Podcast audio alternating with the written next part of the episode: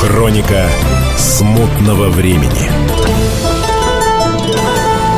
Сослану Федарову не привыкать носить военную форму. Режиссеры постоянно приглашают его на роли солдата или полицейских. В знаменитом фильме Бондарчука «Девятая рота» Сослан играл рядового Бекбулатова. Выбор режиссеров понятен.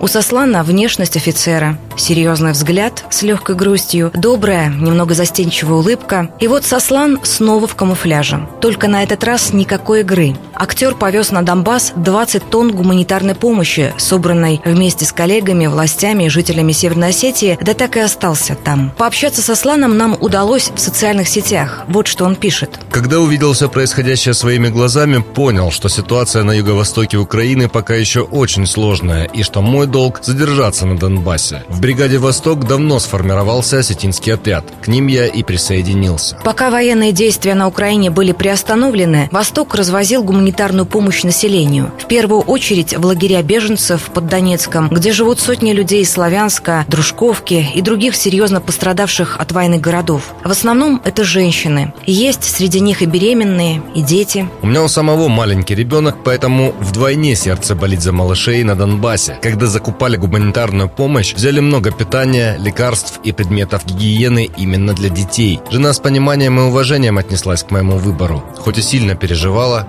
но отпустила. Буду помогать донбассам, чем смогу. Сколько пробудет на Украине, Сослан Федоров пока не загадывает загадывает. Но 4 октября его уже ждут в Москве на съемках очередного фильма. И Сослан верит, что все будет хорошо. Людмила Ходрева, Петр Светличный, радио «Комсомольская правда» Ставрополь. Хроника смутного времени на радио «Комсомольская правда».